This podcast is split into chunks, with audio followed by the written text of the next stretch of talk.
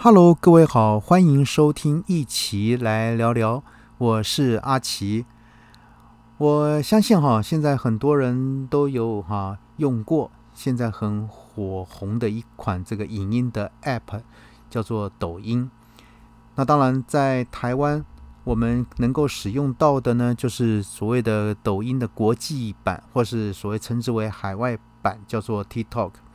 那今天来跟各位谈一谈。哈，他背后的这个哈，这个男人叫做张一鸣。那当然，我们今天要这个谈抖音之前，我们来先看看抖音的一些基本资料。呃，抖音哈，它的母公司呢叫做北京哈字节跳动科技有限公司，简称字节跳动。那字呢是文字的字哈，节呢是节日的节。那这是一家位于北京的跨国网际网络的一个技术公司，成立于二零一二年三月。呃，旗下产品有今日头条和抖音。那当然，哈，这个海外版叫 TikTok 等等。到二零一八年止呢，这个字节跳动的移动应用，哈，这个用户呢已经超过十亿人，估值在七百五十亿美元。也超越这个 Uber，成为全球最有价值的一个创业公司。呃，到二零一九年七月为止呢，这个字节跳动的产品和服务呢，已经覆盖全球一百五十个国家和地区，有七十五个语语言啊语语言分类语种，那还曾在四十多个国家和地区位居啊这个常常位居在应用商店这个总。总榜的一个前面啊，那在这个哈这个网际网络企业中呢，字节跳动是第一家没有像这个所谓的哈阿里巴巴、腾讯或百度这个寻求商业保护或融资的一个创业公司。那相反的呢，呃，字节跳动被认为跟百度、腾讯两大巨头有强烈的一种竞争关系。因为呢，字节跳动啊资金主要来源于这个抖音和今日头条的一个广告收入，所以呢，到二零二零年三月为止呢，啊，这家公司字节跳动呢已经拥有了六万名员工，并计划呢再增员哈一万人。这个投资人和内部消息呢，将这个字节跳动二零一九年的营收呢定在。一千零四十亿亿哈的一个这个到一千四百亿这个人民币之间啊啊一千零四十亿到一千四百亿啊，已经超过了这个 Uber，还有这个呃 Snapchat，还以及跟这个 Twitter 的一个总和。那广告这个收入呢，也已经超越了腾讯，仅次于阿里巴巴。呃，抖音的全球下载量达到一点一五亿次，哈，又固定用户将近哈是十亿。好，那我们再看看他这个背后的男人，哈，叫做张一鸣。当，截到今截至今年二零二一年为止呢，这个哈呃影音社群这个 TikTok 呢，在这个全球 App Store 呢跟 Google Play 的一个总下载量呢，已经突破了三十亿。啊，三十亿次，那成为首款非这个哈 Facebook 系列呢，能够达成此成就的应用程式，是全球影音 App 的一个冠军。那当然哈，这个母公司字节这个跳动呢，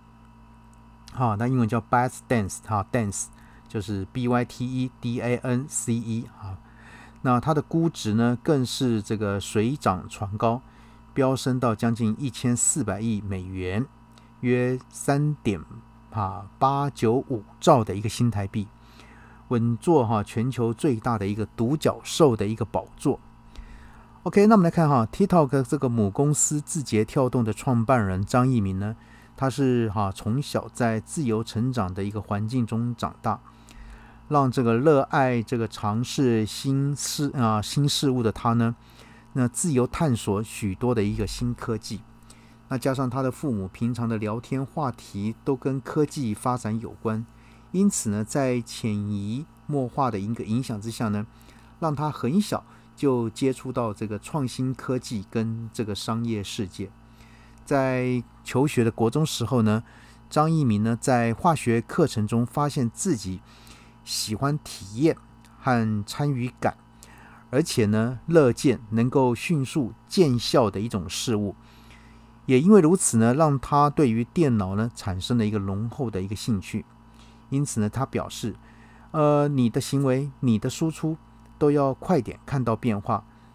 而电脑就是最快的。这是张一鸣他自己的一个表示。那因此呢，在选择大学科系的时候呢，他先选择了微电子学系，但后来发现没什么兴趣，于是呢，又转到这个软体工程学。开始深入了解电脑运作的原理，以及这个软体应用的一个技术。那他毕业后呢，他到中国旅游搜索引擎这个酷讯公司啊上班，那还被提拔为这个技术总监。后来呢，也曾短暂进入这个微软来工作。后来呢，又转换到中国啊微网志这个范否公司等等。而这些工作经验中呢，他逐渐发现自己跟一般毕业生想要的目标不一样。许多大学毕业生呢的梦想都是进入一个大企业，有个稳定的事业规划，并且能够平步青云的呢逐级往上晋升。但是呢，张那个张一鸣呢觉得在大企业中呢做个小螺丝，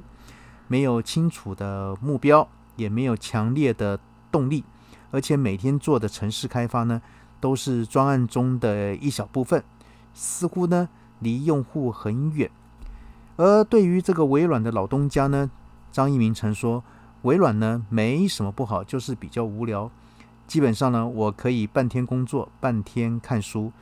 没有什么很有挑战性的事情，也不能大量做自己的事情。所以他在那段时间呢，他看了很多的书。”好，那到了二零一一年呢，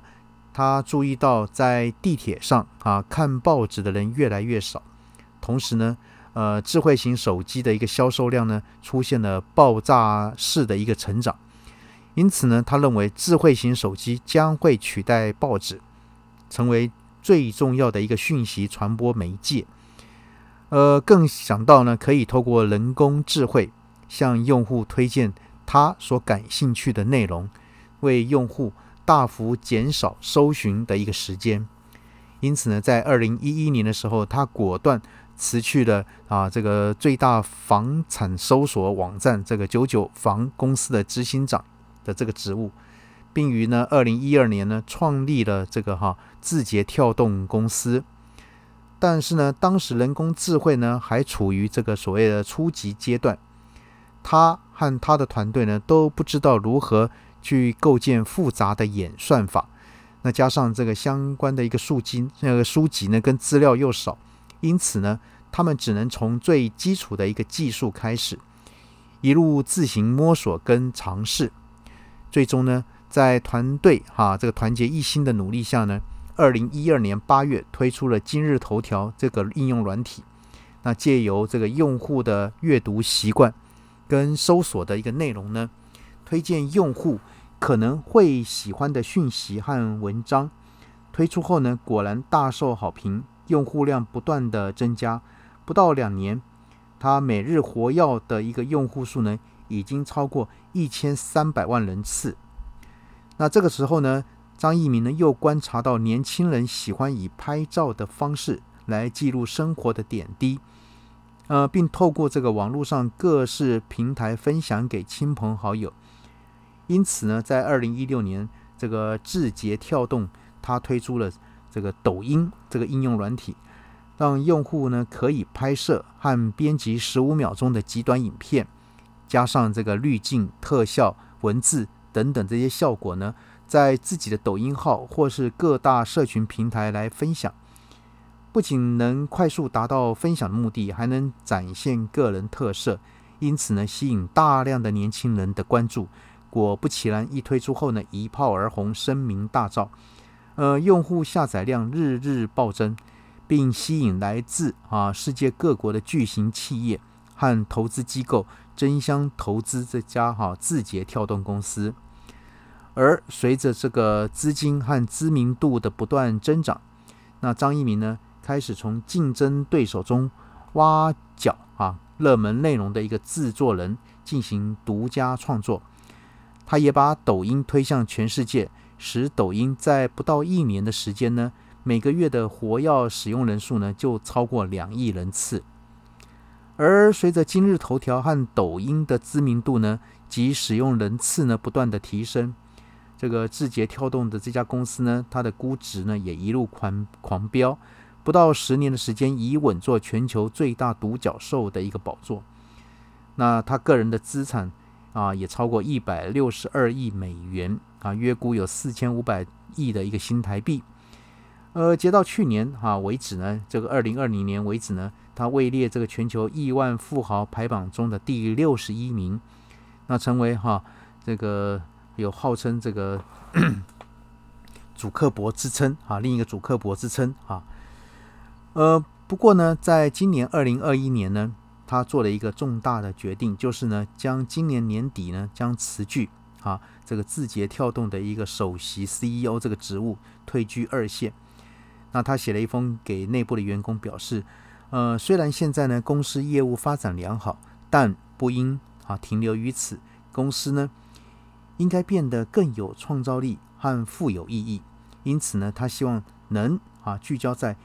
这个有愿景的战略、企业文化和社会责任等等长期的重要事情。呃，好，那今天我们跟各位来谈谈这个哈，这个抖音的这个创办人他所想的，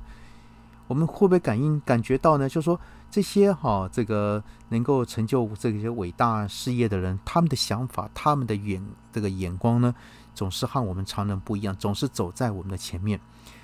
好，那今天呢，跟各位分享这样的一个故事，也希望各位能够喜欢。那今天呢，先跟各位谈到这边喽。好，拜拜。